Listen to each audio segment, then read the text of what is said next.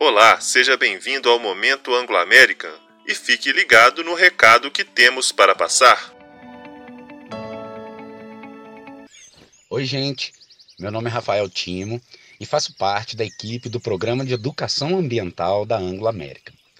Durante o mês de junho, eu vou apresentar uma série de três podcasts em comemoração ao Dia Mundial do Meio Ambiente. Vamos falar de assuntos que reforçam o tema escolhido pela ONU para 2021, a restauração de ecossistemas. No episódio de hoje, vamos tratar sobre o Programa de Monitoramento e Resgate de Fauna. Para isso, convidamos o colega Josimar, que é analista de meio ambiente sênior da Coordenação de Preservação e Recuperação Ambiental da Gerência de Meio Ambiente Corporativo da Anglo-América. Josimar, para começar essa conversa, que tal se você contasse aqui para gente quais os programas que cuidam aí dos nossos bichos, como eles funcionam? Fique à vontade, seja bem-vindo ao nosso podcast.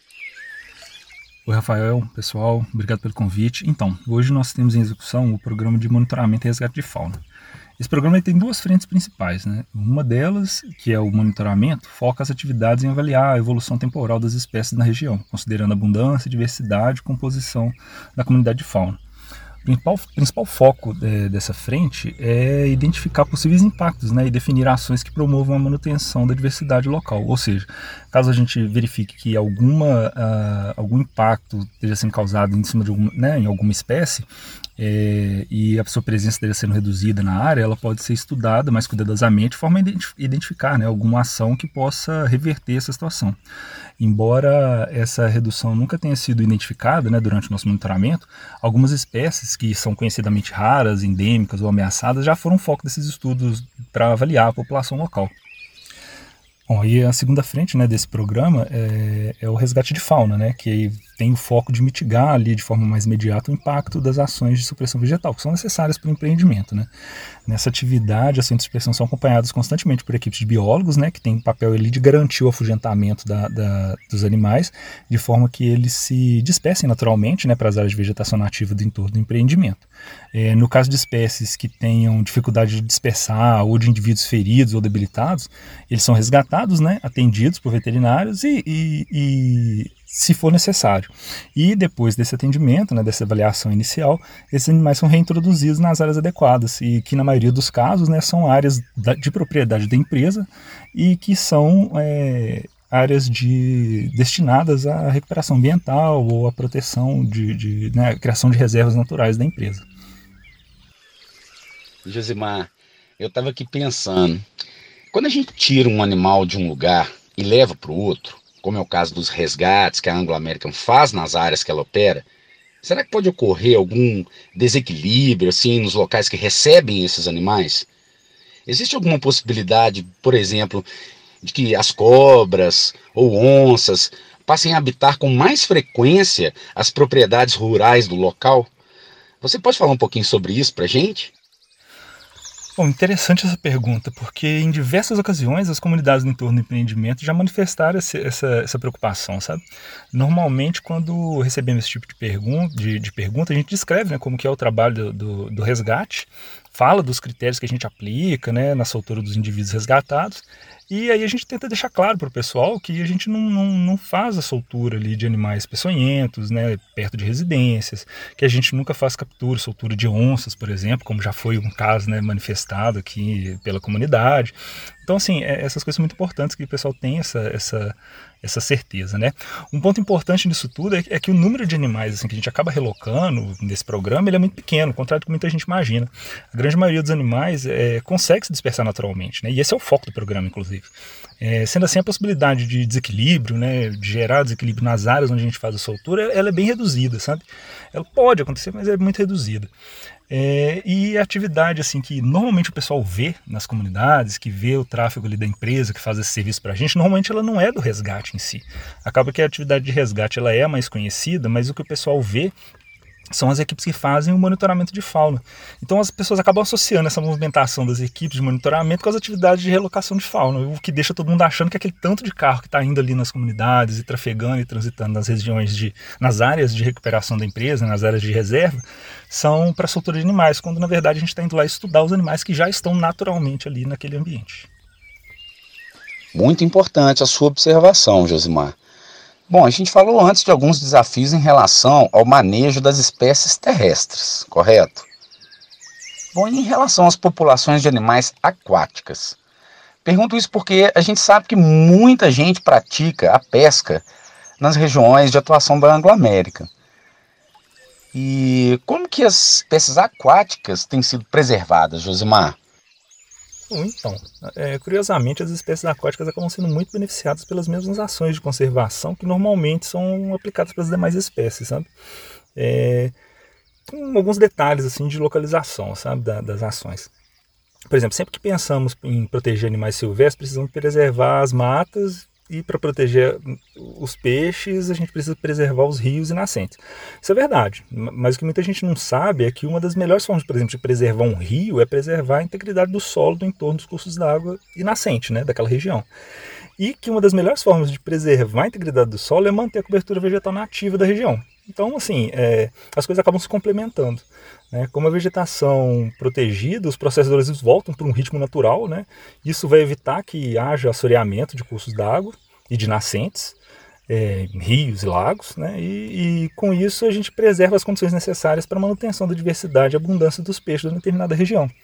Né? Então, um outro ponto importante a ser considerado aí é a preservação das áreas de proteção permanente, né, que são as famosas APPs. A gente proteger o solo, né, eles têm uma ação direta ali no fornecimento de alimento e de condições para a manutenção dos peixes, seja fornecendo sombreamento, né, que é muito importante para algumas espécies, ou aumentando a diversidade de microambientes, como nas raízes, né, é, foliço no fundo dos cursos d'água, queda de troncos que geram remansos e coisas do tipo. É, to todas essas estruturas acabam contribuindo para a diversidade do ambiente aquático né, e o que vai afetar diretamente a diversidade da biota aquática, né, dos peixes que vão viver ali naquela área. Então, assim, finalmente respondendo a sua pergunta, né, hoje a empresa protege a biota aquática e terrestre, recuperando assim, e preservando uma área muito é, é, maior do que aquela que a legislação obriga, sabe? É, hoje nós temos sob nossa tutela cerca de 15 mil hectares de áreas preservadas que estão destinadas né, para fins de preservação e tudo mais. Sendo que 3 mil hectares, mais ou menos, dessas áreas é, são mapeadas para ser doadas ao poder público né, e foram é, é, apresentadas como compensação é, pelas atividades minerárias para poder regularizar, né, fazer regularização fundiária de unidades de conservação de proteção integral que já existem aqui na região. Né. Então a gente tem áreas aqui na, na, no Parque Estadual da Serra do Intendente e tem áreas em outros parques do estado também né, que tem essa finalidade. E os outros 12 mil hectares que restam, né, vamos falar assim, não são poucos, mas né, 12 mil hectares, eles estão mapeados para ser transformados em reservas particulares do patrimônio natural, que são as RPPNs, né, tão faladas, que são, é, é, é, que são unidades né, criadas por, por, por, por entidades privadas né, para preservação de áreas. Né? E aí, nesse caso, essas, essas áreas nossas elas vão é, cumprir um papel muito importante na proteção assim, de centenas de nascentes né, e de quilômetros e quilômetros de cursos d'água que vão estar ali com a vegetação na, no entorno desses, desses corpos d'água protegidas. E com um, um, detalhe de que essas áreas ainda estão inseridas dentro de alguns, é, é, algumas áreas prioritárias de preservação de espécies ameaçadas de peixes, né, como alguns estudos já, já indicavam. Então, acaba que essa é a contribuição que a gente tem aqui. Essa, essa, esse quantitativo de área vai ser muito importante para a fauna aquática, né, para os peixes da região. Bom, para encerrar, eu queria voltar ao tema principal do Dia Mundial do Meio Ambiente desse ano. E assim, eu gostaria que você falasse para a gente, Josimar, sobre a importância da fauna na restauração dos ecossistemas. E qual o papel dos animais nesses que chamamos de serviços ecossistêmicos. Pode esclarecer melhor esses conceitos para a gente, Osimar? É, os animais são muito importantes nesse processo de recuperação de ecossistemas, né? E tem alguns aspectos que a gente pode considerar dessa importância deles, né? Por exemplo, morcegos e sobre, é, sobretudo morcegos e aves, né? Eles são muito importantes na, na dispersão de sementes, acabam ajudando muito na, na, recuperação dessas de áreas, né? Que foram degradadas e técnicas que promovam assim, a atração desse tipo de animal para uma área que está passando por uma recuperação, com certeza tem um, um ganho, né? De eficiência ali no processo muito grande. Tem um outro aspecto que é a fauna importante nessa recuperação, ele acaba acaba sendo mais indireto, meio político, mas é, por exemplo, a aplicação de alguns conceitos de, de, de, de preservação, por exemplo, é, espécie bandeira, sabe? Como as espécies, por exemplo, não sei se vocês já ouviram falar disso, mas seria aquela espécie que é muito carismática, que chama a atenção das pessoas para uma causa de preservação e recuperação. E aí, como a gente sabe, né, como uma espécie não vive isoladamente, acaba que para você proteger uma determinada espécie, você acaba protegendo o ambiente onde ela vive junto com ela um monte de outras espécies e próprio ecossistema em si, né? todas as interações que estão ali acontecendo. Então, é, é, animais muito carismáticos são importantes nesse processo. Um exemplo bom disso é que a gente tem aqui no Brasil, é, é o caso, por exemplo, do miquilhão dourado, que chamou a atenção de todo mundo para a causa de preservação da Mata Atlântica, por exemplo. Né? Então, esse é um caso específico. Bom, e falando sobre os serviços ecossistêmicos, né? Própria dispersão de sementes ela é um, um serviço ecossistêmico, né? ela pode ser considerada. Outros exemplos que são bem conhecidos é a polinização e o controle de pragas. Né? Resumindo, tudo aquilo que acontece naturalmente nos ambientes saudáveis e contribuem para o bem-estar humano, ajudam no desempenho de alguma atividade é, e que demandariam recursos, né, se os animais deixassem de executar aquele serviço, é, podem ser considerados serviços ecossistêmicos. Então, a manutenção, a recuperação desses ecossistemas e todas as interações que estão acontecendo ali sem que a gente perceba, formam esse conjunto de serviços, né? E são é, essenciais. Uma vez que a gente perde essa, esse equilíbrio ali do ecossistema, a gente vai ter né, vários problemas aí de, de, de produtividade nas culturas, de, de, várias formas, né? A gente vai ter incômodos e perdas, isso vai se somando. Mas é isso. Então, Josimar, eu gostaria de te agradecer pelo tempo e a disponibilidade em participar do nosso podcast.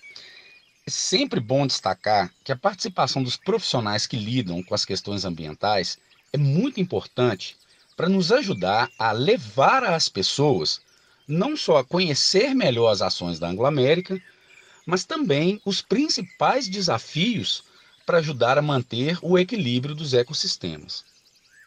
Então, pessoal, encerramos aqui o nosso primeiro podcast em comemoração ao Dia Mundial do Meio Ambiente. Agradecemos a sua participação e convidamos a ficarem ligados na nossa programação e a participarem das atividades do mês do meio ambiente, que está valendo prêmios muito legais. No próximo podcast, iremos falar sobre o programa de monitoramento e resgate da flora. Como de costume, dá um like aí, compartilhe à vontade e lembrem-se que nunca é demais aprender sobre o meio ambiente e agir em direção à preservação. Afinal, esse é um dever de todos nós. Você ouviu mais um Momento Anglo-American. Aguarde as próximas edições com mais dicas e notícias.